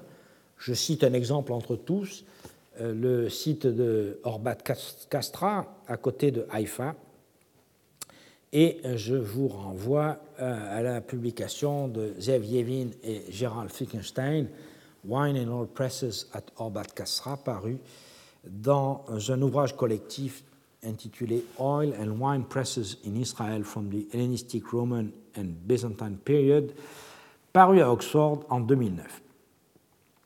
Mais euh, lorsque nous traiterons euh, ces, secteurs, euh, nous aurons l'occasion d'y revenir. En fonction du mode de fixation de la vis, qui peut être dans un cadre de bois, dans la maie en pierre, dans la maçonnerie d'un mur, entre deux monolithes par exemple, et du nombre de vis, on distingue plusieurs types de pressoirs, mais je vous fais grâce du détail.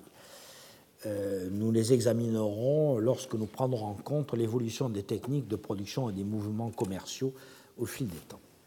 L'intérêt de ce type de pressoir, en fait, réside, comme je vous l'ai dit tout à l'heure, dans un investissement moindre et dans la possibilité de l'installer dans un espace nettement plus restreint que celui d'un grand pressoir à levier. Les inconvénients sont plus limités, la puissance est certes inférieure, et l'autre inconvénient, c'est qu'il faut serrer la vis en permanence pour que la pression s'exerce. On ne peut pas, comme dans le cas des pressoirs à levier et, contrepoids, euh, soulever la pierre et attendre que euh, la pesanteur fasse le travail à votre place. Ce type d'appareil est donc très bien adapté aux exploitations agricoles petites et moyennes et aux ateliers artisanaux urbains qui sont confrontés à des locaux exigus et qui disposent de moyens d'investissement nettement plus faibles euh, que les grands propriétaires terriens, et d'autre part qui peuvent utiliser une main-d'œuvre familiale ou servile relativement peu coûteuse. Donc, il faut s'attendre à ce qu'il y en ait beaucoup plus, mais nous avons du mal à les reconnaître dans nos fours. Alors avançons dans la chaîne opératoire et voyons ce qui se passe avec le pressage lui-même.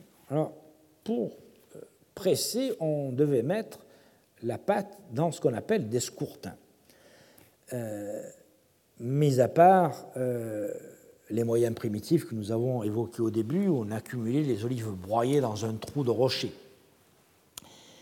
Euh, pour tous les autres pressoirs, donc, on plaçait généralement la pâte d'olive dans ces couffins qu'on appelle scourtins et que les agronomes latins mentionnent à plusieurs reprises sous le nom de ficinae. Et vous trouverez par exemple le terme chez Caton dans le De au paragraphe 135. À Medinet Mahdi, dans le Fayoum, on a trouvé une pile de ces scourtins en place dans une huilerie qui avait subi un incendie, mais c'est un exemple extrêmement rare. Évidemment, ce type d'instrument disparaît, euh, réutilisé, et puis ensuite brûlé ou, ou pourri, et donc on, on, ne les a en général pas du tout. Ces couffins, en fait, devaient être soigneusement nettoyés chaque année si l'on voulait éviter qu'ils communiquent un mauvais goût à l'huile. Les acronymes latins sont très euh, sévères sur ce point.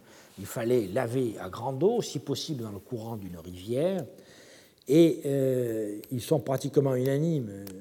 Caton, dans le De paragraphe 67, Pline, dans l'Histoire naturelle, livre 15, paragraphe 22, Columel, en 12, 52, 22, etc. Mais c'est aussi ce que recommandaient les rabbis en Judée, et euh, vous avez mention, par exemple, dans la Mishnah de ces euh, pratiques. Columel, d'ailleurs, livre 12, 52, 10, ne voulait que des scourtins neufs lorsqu'il s'agissait d'extraire, par exemple, de l'huile à parfum. Une autre technique, toutefois, se diffuse au cours du premier siècle de notre ère, et les scourtins sont alors remplacés par des cages de bois faites de madriers assemblés à tenons et mortaises. Là encore, c'est Pline qui nous donne l'indication chronologique euh, au livre 15, paragraphe 5. Ces coffres, analogues à ceux euh, qui étaient utilisés pour le raisin, sont appelés galéagrailles euh, par Héron d'Alexandrie, donc dans les Mécanica, livre 3, paragraphe 16, alors que les latins les nommaient regulae, euh, ce qui est mentionné à la fois par Pline en 15.5 et par Columel en 12.52.10. Héron donne une description très précise de leur mode de construction qui doit laisser des interstices entre les planches pour que le liquide s'écoule. Et Columel écrit qu'on peut extraire l'huile d'olive verte dans des pressoirs équipés de régulae, si c'est l'usage de la contrée, dit-il. Certains pressoirs d'Asie mineure, par exemple dans le temple d'Apollon euh, pardon, qui est situé ici, près de Gulpinar en Turquie, ou euh, en Dalmatie, comme par exemple à Salone, dans l'huilerie de Manastyrine comporte des mets de pierre dont la surface est creusée d'un carré, vous voyez très bien ici, et qui devait servir à fixer ce type de coffre. Au début du IIIe siècle après Jésus-Christ, le juriste Ulpien, dans le Digeste en 19.2-19.2, fournit une liste complète de l'équipement de base d'une huilerie en faisant la part de ce que le propriétaire doit fournir et de ce qui reste à la charge du locataire. Cette liste fait écho quelques 400 ans après euh, à euh, la liste des instruments énumérés par le manuel de Caton euh, au paragraphe 10 du De Cultura. Alors je cite Ulpien. Les jarres, dans le texte latin c'est dolia, le pressoir, qui est résumé par le prélum, c'est-à-dire par la, poutre, le moulin, qui s'appelle trapetum, dans ce texte, le tout équipé de cordages, doivent être fournis aux fermiers par le propriétaire. Et le propriétaire doit remettre en état le pressoir s'il est défectueux. Le texte poursuit en disant Neratius, qui est un autre juriste, écrit que le fermier doit se pourvoir de scourtins, des ficinae qui servent au pressurage des olives. Et donc, on voit très bien que les, scourtins ne font pas partie euh, de euh, l'équipement de base de l'huilerie, c'est le fermier qui doit les fournir. Mais si les olives ont été pressées dans des coffres de planches régulaires, au contraire, c'est au propriétaire de fournir ces, euh, ces, coffres de la même façon qu'il fournit le levier du pressoir et le treuil et la roue et les poulies qui servent à remonter le levier. De même, de, même et cette, partie je l'avais euh, mentionné plus haut, le propriétaire doit mettre à disposition une chaudière en bronze pour laver les olives à eau chaude et tous les vases à huile nécessaires. Ces vases, en fait, servent à la décantation et au stockage, ce que nous allons voir maintenant.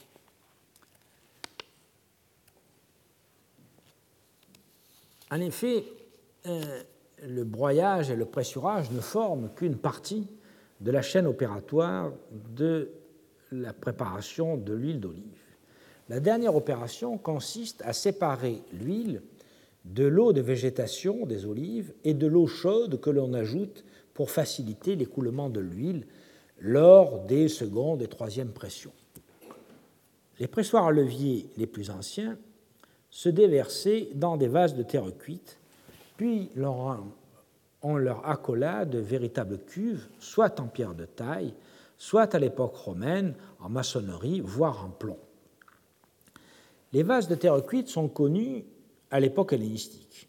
Par exemple, dans l'huilerie du théâtre, euh, dans l'îlot 3, euh, la maison haut de Délos, euh, que vous voyez ici, et durant tout l'Empire romain, dans certaines régions comme la Lusitanie, euh, par exemple dans la villa euh, d'Estoy à Milreux, ou en Bétique, euh, dans la fouille récente que vient de diriger Stéphane Monet à Las Delicias, dans la vallée du Rénil, un affluent du Bétis. C'est un exemple parmi d'autres. Pratiquement toutes les installations de Bétique sont équipées de ces bassines en terre cuite.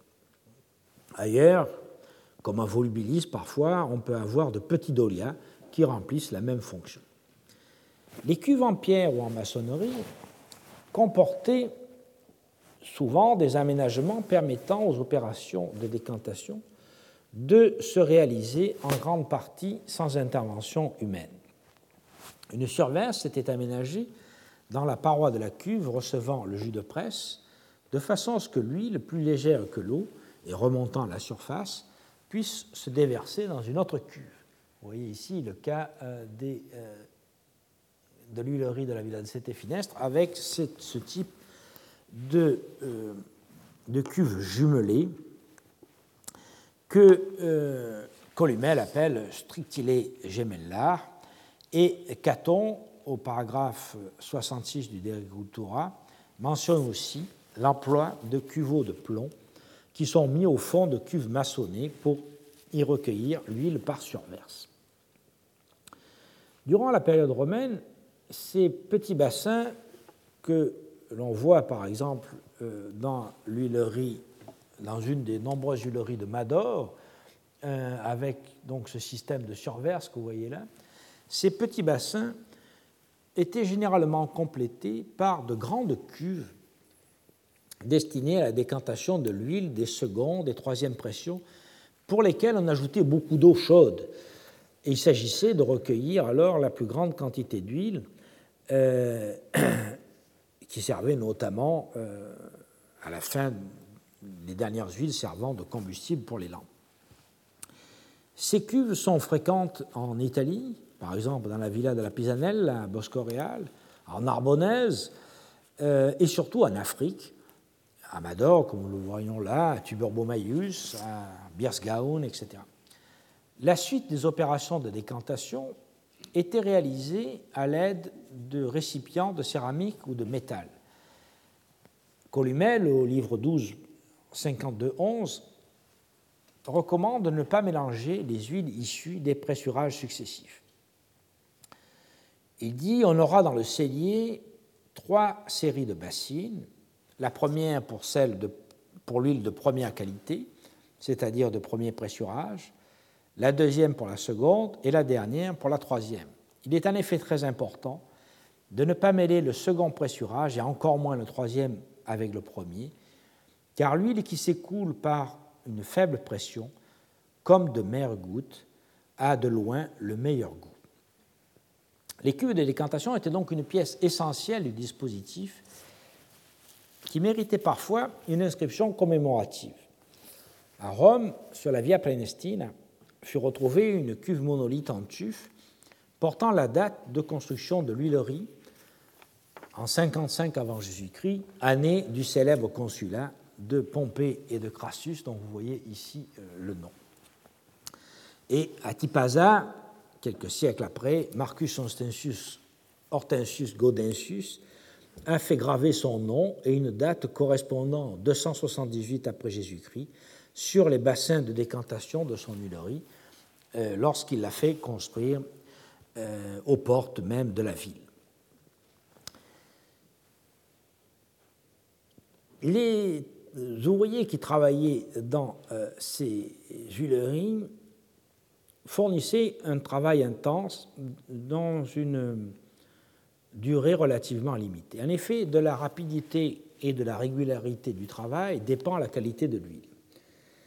Il faut décanter rapidement pour séparer l'huile des margines susceptibles de fermenter et d'altérer le goût euh, de, l'huile.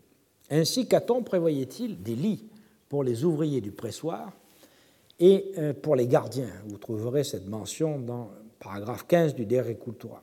D'ailleurs, dans la villa de la Pisanella, à côté de Pompéi, un lit était installé euh, dans le pressoir à huile, ce qui est peut-être un hasard, mais qui peut aussi bien montrer que les opérations d'extraction de l'huile étaient en cours, puisque nous savons désormais que l'éruption du Vésuve n'a pas eu lieu au mois d'août, comme on l'a longtemps pensé, mais bien en automne, c'est-à-dire en plein moment de la préparation de l'huile. Durant la saison, si la récolte était bonne, on travaillait jour et nuit dans le moulin, et Pline nous dit euh, au livre 15, paragraphe 23, quatre hommes travaillant sur deux mets, c'est-à-dire sur deux aires de presse, pressent normalement trois factus, c'est-à-dire trois euh, ensembles d'opérations en un jour et en une nuit. Le travail de nuit nécessitait de l'huile pour les lampes. Caton, dans le paragraphe 67, les mentionne. Mais selon Columel, c'est à peine si les meilleurs mouliniers toléraient les lampes à huile, car ils pensaient que la fumée était susceptible de donner un mauvais goût à l'huile. Vous le savez, les, les gras, les gras végétaux en particulier, qui étaient utilisés pour les huiles à parfum, ont cette propriété de fixer toutes les odeurs, y compris les mauvaises odeurs, c'est-à-dire les odeurs de fumée. Alors, outre l'obscurité, il fallait combattre la froidure de l'hiver qui engourdit les ouvriers figés d'huile. Et euh, il y a donc euh, une difficulté.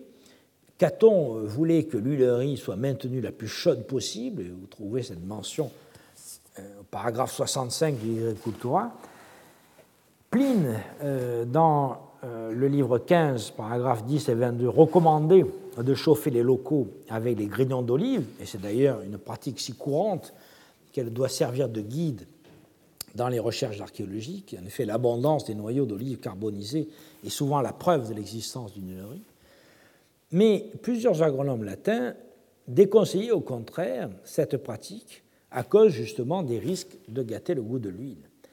Et Vitruve, au livre 6, paragraphe 6.3, euh, pensait qu'il suffisait d'exposer les bâtiments vers le sud pour maintenir les euh, huileries assez chaudes et ne voulait pas qu'on fasse de feu, alors que Palladus, au, euh, au livre 1, paragraphe 20, préconisait l'emploi de vitres et de chauffage de l'huilerie par hypocauste, ce qui évidemment a l'avantage de séparer le circuit des fumées euh, de la pièce dans laquelle on travaille, ce qui est une idée tout à fait intéressante, mais qui n'a pas été encore prouvé archéologiquement.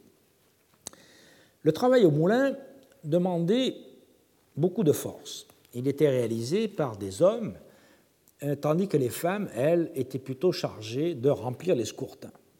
On en a une très jolie mention en 99 après Jésus-Christ, car euh, une ouvrière du nom de Tenekweis, donc une, euh, une égyptienne, fut engagé par notre euh, fameux oléiculteur du Fayoum, Lucius Bellenus Gemellus, euh, dont j'ai parlé très souvent, fut engagé par lui pour remplir les scourtins dans son huilerie, et je vous renvoie euh, au contrat qui est mentionné dans le papyrus du Fayoum numéro 91. Aux époques et dans les régions où le personnel servile était peu abondant, notamment chez les agriculteurs, il était donc avantageux d'implanter des huileries dans les agglomérations plutôt que dans les fermes, afin de bénéficier d'une main-d'œuvre abondante, peu chère, car éventuellement féminine. Cela expliquerait la concentration des moulins à huile dans certains euh, endroits, comme par exemple Rachi, euh, qui est un des villages à côté euh, de Corinthe ou à Halis, par exemple, dans, euh, en Argolide, mais aussi dans certaines villes de Palestine, d'Afrique et de Mauritanie. me vient à l'esprit, par exemple, Rapidoum euh, ou Volubilis. Et il est évident que les propriétaires du Lery avaient à leur disposition une, une grande disponibilité de main-d'œuvre à, bas prix. Pour tous ces travaux, qui demandent de la main-d'œuvre peu qualifiée. À la fin de la République romaine et au début de l'Empire, la taille grandissante des exploitations et l'abondance des esclaves a conduit au contraire à la construction de grandes huileries dans les domaines même, c'est-à-dire à la campagne. Le phénomène était déjà largement entamé dès la première moitié du IIe siècle avant Jésus-Christ, au témoignage de Caton. Toutefois, comme pour les vendanges, l'olivaison et la préparation euh, comme pour les vendanges, l'olivaison et la préparation de l'huile demandent, même dans les euh, domaines les mieux pourvus en main-d'œuvre, un surcroît de personnel, et il fallait donc que le propriétaire d'un domaine disposât à proximité d'une réserve de main-d'œuvre, de travailleurs agricoles libres mais pauvres. C'est pour Percouli que cite Varon, ou alors des montagnards descendus de leur village pour les gros travaux agricoles, ou bien des ouvrières indigènes telles que cette égyptienne embauchée temporairement par Lucius Bellenus Gemellus. Il est pratiquement midi. Je voulais euh, vous présenter maintenant les diverses catégories d'huile. Euh, je crains que nous n'ayons pas euh, le temps aujourd'hui et donc nous allons renvoyer cette, cette, étude qui est assez longue au cours prochain euh, car finalement, je me rends compte que la matière demande plus de temps que je ne pensais y consacrer, et donc progressivement, il y a une petite dérive dans mon programme dont vous m'excuserez. Euh, mais euh, je préfère que nous nous réservions pour étudier plus en détail les diverses catégories d'huile dans le cours prochain, ainsi que les modes de stockage avant d'aborder d'autres questions.